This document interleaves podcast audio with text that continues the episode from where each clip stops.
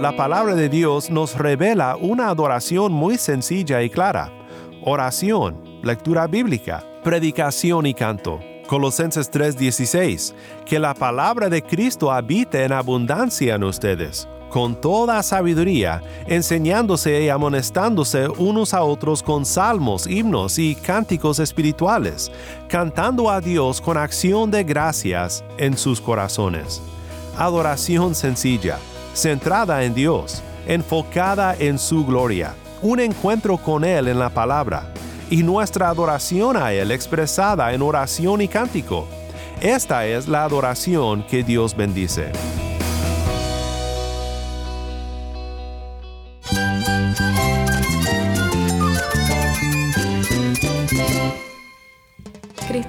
Todo. Cristo es el Rey del universo, es quien guía nuestras vidas. Él es grande y amoroso. Él es real. Solamente Jesucristo es nuestro Señor y Salvador. Es mía quien me fortalece. En Cristo Jesús hay esperanza, hay paz. Y nuestro Dios es un Dios de rescate. Estás escuchando a El Faro de Redención, Cristo desde toda la Biblia para toda Cuba y para todo el mundo.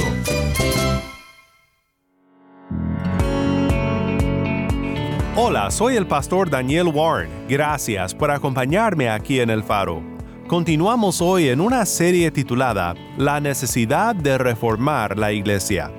En nuestro tiempo de hoy estaremos viendo un poco sobre la adoración y cómo el ver que la iglesia regresara a la adoración según la palabra de Dios era algo fundamental en la reforma del siglo XVI. Esto tiene mucho que enseñarnos hoy en día si deseamos adorar a Dios de una manera que le glorifica. Quédate conmigo para explorar este importante tema juntos. Antes de comenzar, te quiero recordar que tenemos ahora un número de WhatsApp. Para suscribirte a nuestro canal de distribución de contenido o para enviar un mensaje al equipo del Faro, puedes escribirnos al número 1786-373-4880. Cuando nos mandes un mensaje, indícanos desde dónde nos escuchas y si nos permites compartir tu mensaje aquí en el faro. Nuevamente nuestro número es 1-786-373-4880. Continuamos hoy en nuestra exploración de un tratado de Calvino escrito en 1544 para el emperador, para comenzar una conversación con los gobernantes sobre la necesidad del proyecto de reforma que había comenzado en la región. Carlos V no apoyaba la reforma, pero en sus múltiples guerras necesitaba de los recursos de los gobernantes en lo que hoy es Alemania. En la dieta de Speyer, Carlos V, el rey del Santo Imperio Romano, extendió la clemencia a las iglesias de corte luterana para poder recibir de ellos apoyo militar. Todo es mucho más complejo que nuestra realidad que vivimos hoy, porque en aquel entonces la iglesia y el Estado se encontraban mucho más entrelazados que ahora. Pero fue en este contexto que Calvino fue llamado a escribir un tratado para Carlos V sobre el naciente proyecto de la Reforma Protestante, rogando a los gobernantes a considerar las razones por las cuales era necesario un esfuerzo como este de la Reforma. El Tratado de Calvino tiene como título La necesidad de reformar la Iglesia. Y veremos hoy que un punto principal de este tratado fue la manera en la cual la adoración del Señor en su iglesia necesitaba ser reformada según la palabra de Dios. Antes de entrar al tema de la adoración, pensemos por un momento en una acusación que muchas veces se presenta cuando personas desean reformar la iglesia. Muchos piensan que los esfuerzos de la reforma en la iglesia causan división innecesaria. Cuando se nos acusa de causar divisiones por buscar una reforma según la palabra de Dios, podemos recordar las siguientes palabras muy relevantes de Juan Calvino.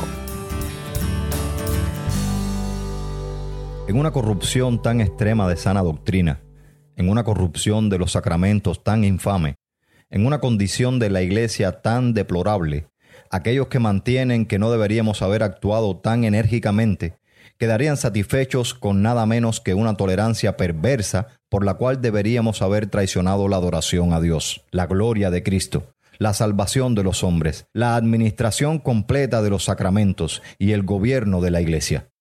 Hay algo engañoso en el nombre de moderación, y la tolerancia es una cualidad que tiene una apariencia justa, y parece digna de elogio, pero la regla que debemos observar en todo lo que está en juego es esta. Nunca soportar con paciencia que el nombre sagrado de Dios sea atacado con blasfemias impías, que su verdad eterna sea suprimida por las mentiras del diablo, que Cristo sea insultado, sus misterios sacrosantos contaminados, las infelices almas cruelmente destruidas, y la iglesia se retuerza en agonía bajo los efectos de una herida mortal. Esto sería no mansedumbre, sino indiferencia sobre cosas a las cuales todas las demás deberían posponerse.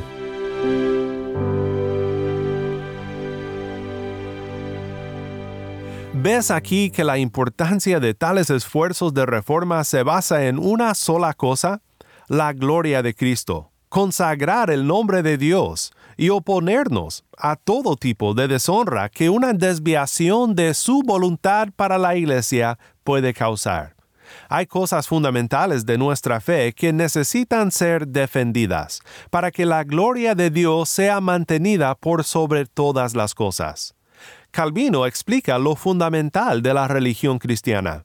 Sé que algunos dirán, no es una religión, es una relación, pero en su contexto la religión cristiana es para Calvino el cristianismo como un sistema doctrinal y como un modo de vida. Calvino tiene en mente todo esto en conjunto cuando se refiere a la religión cristiana. Calvino dice lo siguiente. Si se pregunta, entonces, ¿por qué cosas principalmente la religión cristiana tiene una existencia firme entre nosotros y mantiene su verdad? Se verá que las siguientes dos no solo ocupan el lugar principal, sino que encierran bajo ellas todas las demás partes y consecuentemente la sustancia entera del cristianismo. A saber, un conocimiento, primero, del modo en el que Dios debe ser adorado apropiadamente y, en segundo lugar, el origen de donde se obtiene nuestra salvación. Cuando estas cosas no se consideran, aunque nos gloriemos con el nombre de cristianos, nuestra profesión es hueca y vana. Después de esto vienen los sacramentos y el gobierno de la iglesia, siendo instituidos para conservar estas ramas de doctrina, los cuales no deberían ser empleados para cualquier otro propósito. Y, verdaderamente, los únicos medios para averiguar si son o no administrados rectamente y en la debida forma es traerlos a esta prueba. Si alguno desea una ilustración más clara y más sencilla, yo diría que el gobierno en la iglesia, en el oficio pastoral y en todos los demás asuntos de orden, administración, se asemejan al cuerpo humano.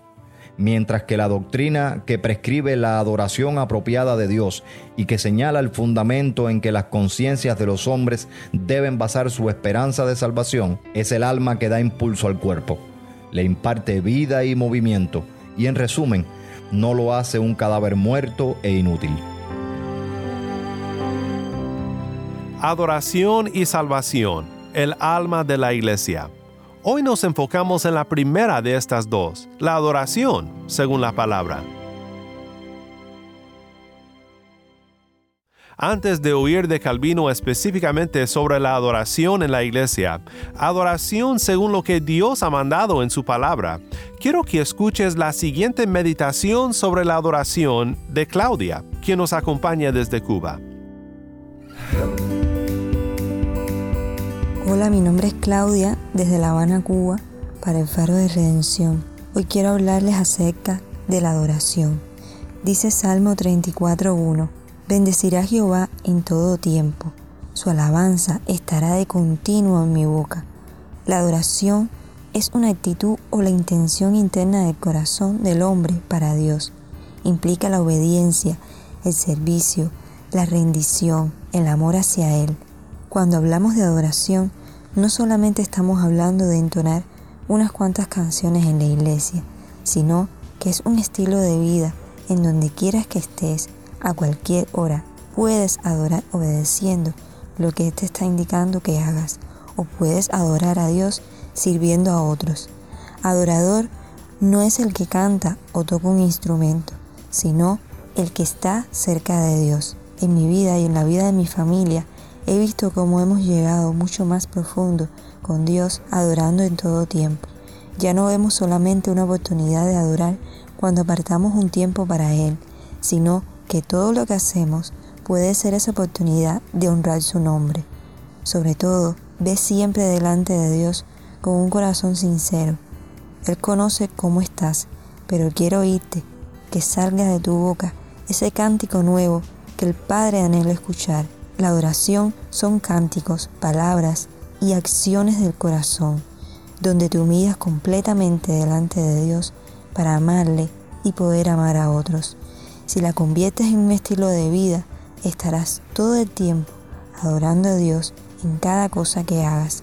Así que en el cielo ahora mismo se escuche los latidos de tu corazón, diciendo cada minuto de tu vida, Santo, Santo, Santo es mi Señor.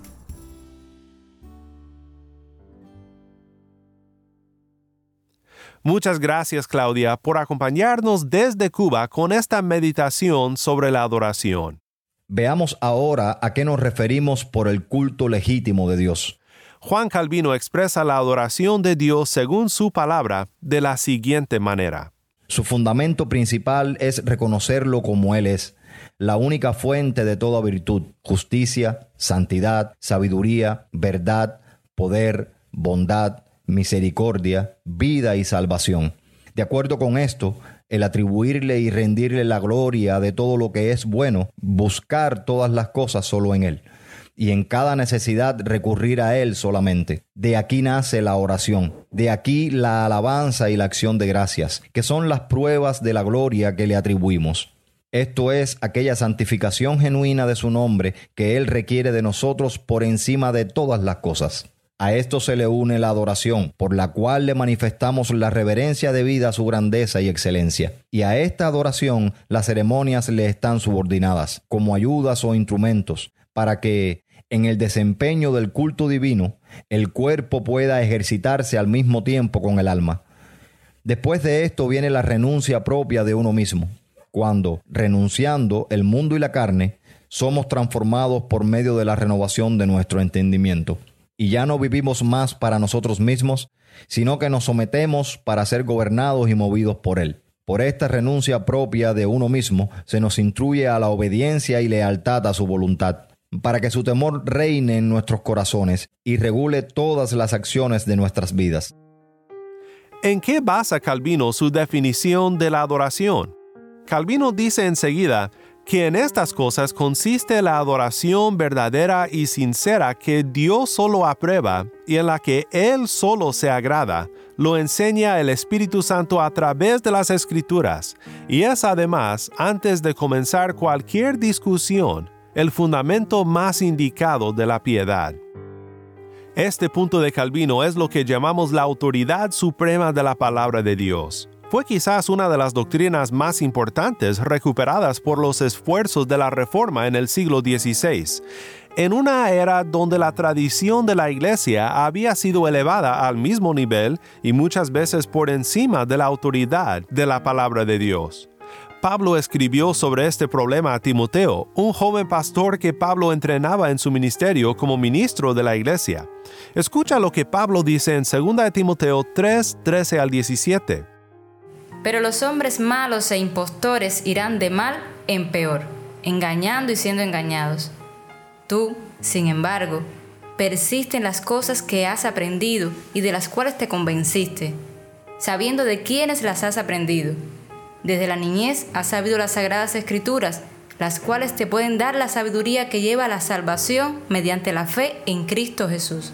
Toda escritura es inspirada por Dios y útil para enseñar, para reprender, para corregir, para instruir en justicia, a fin de que el hombre de Dios sea perfecto, equipado para toda buena obra.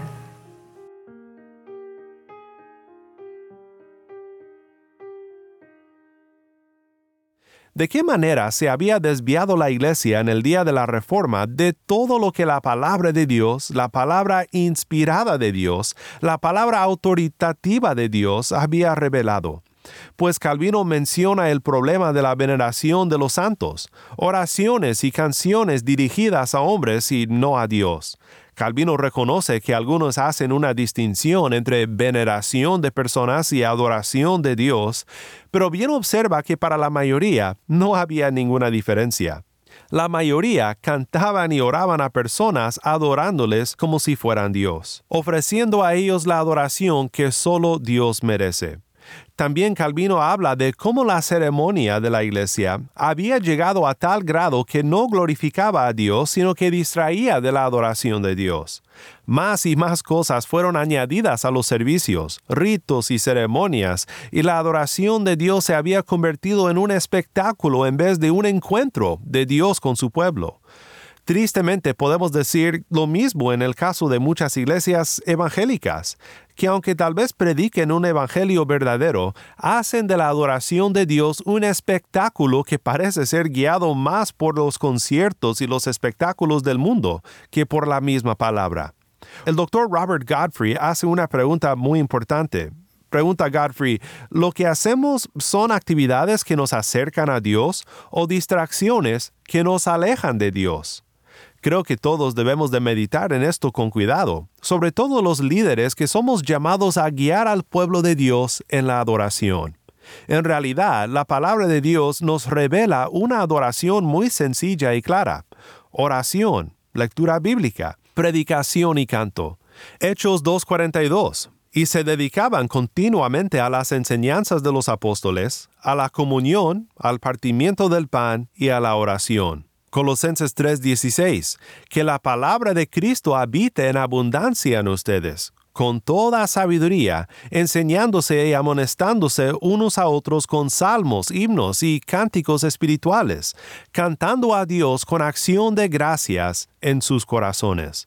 Adoración sencilla, centrada en Dios, enfocada en su gloria, un encuentro con Él en la palabra y nuestra adoración a Él expresada en oración y cántico. Esta es la adoración que Dios bendice. Creo que muchos hemos enfrentado oposición cuando intentamos reformar las prácticas de las iglesias donde Dios nos ha llamado a servirle, particularmente en el área de la adoración. Calvino reconoce lo difícil que es y nos dice lo siguiente. Sé cuán difícil es persuadir al mundo que Dios desaprueba toda manera de adoración que Él no ha establecido explícitamente en su palabra. Antes bien, la posición contraria que se apega a invenciones humanas que están arraigadas como si fuese en sus mismos huesos y médula, es que cualquier cosa que ellos hacen, tienen ellos en sí mismos autoridad suficiente, siempre y cuando exhiban algún tipo de celo a favor del honor de Dios. Pero como Dios no solo considera como inútil, pero que también abomina abiertamente cualquier cosa que se hace por un celo a su adoración, si está en desacuerdo con su mandato, ¿qué ganamos haciendo lo contrario? Las palabras de Dios son claras y manifiestas. Obedecer es mejor que sacrificio, pues en vano me honran enseñando como doctrinas mandamiento de hombres. Primera de Samuel 15:22, Mateo 15:9. Cada añadidura a su palabra especialmente en este asunto, es una mentira.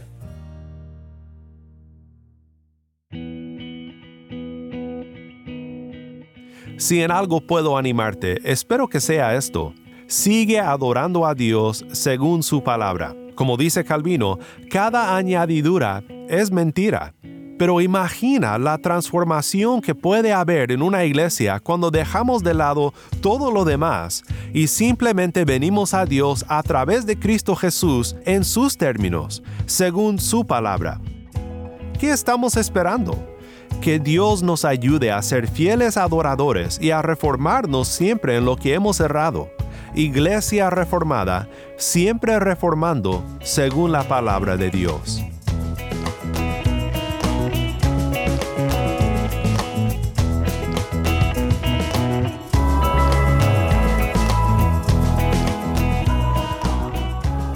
Sencillamente la verdadera adoración debe de ser centrada en Dios.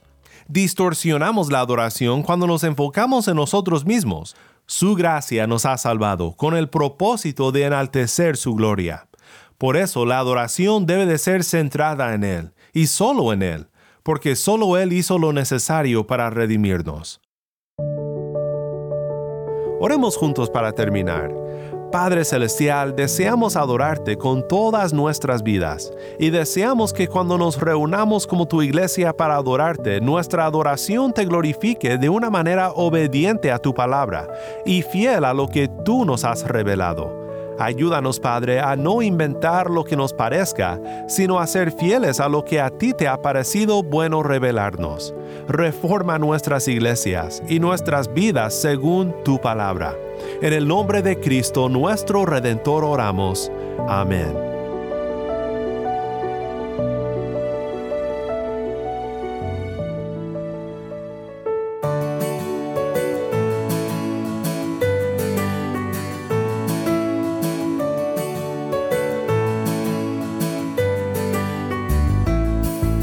Faro de Redención como programa radial fue ideado para Cuba, pero ha crecido a un nivel global y si estás en sintonía fuera de Cuba, te agradezco por pasar estos tiempos con nosotros estudiando temas que nos fortalecen en nuestro caminar cristiano.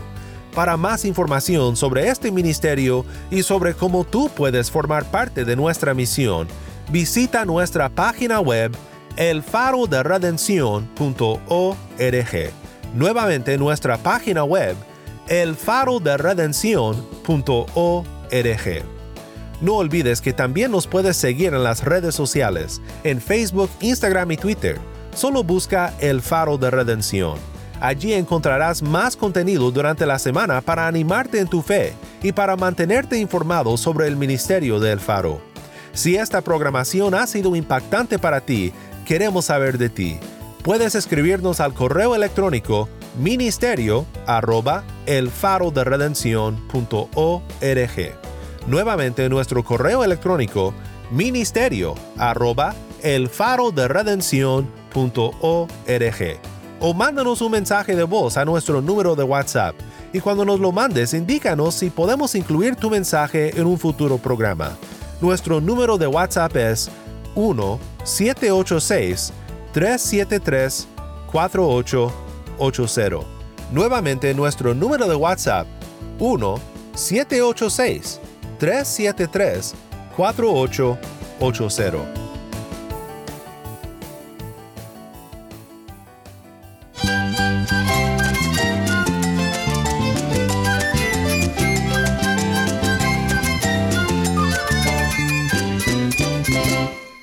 El pastor Daniel Warren. Te invito a que me acompañes mañana en esta serie La necesidad de reformar la iglesia.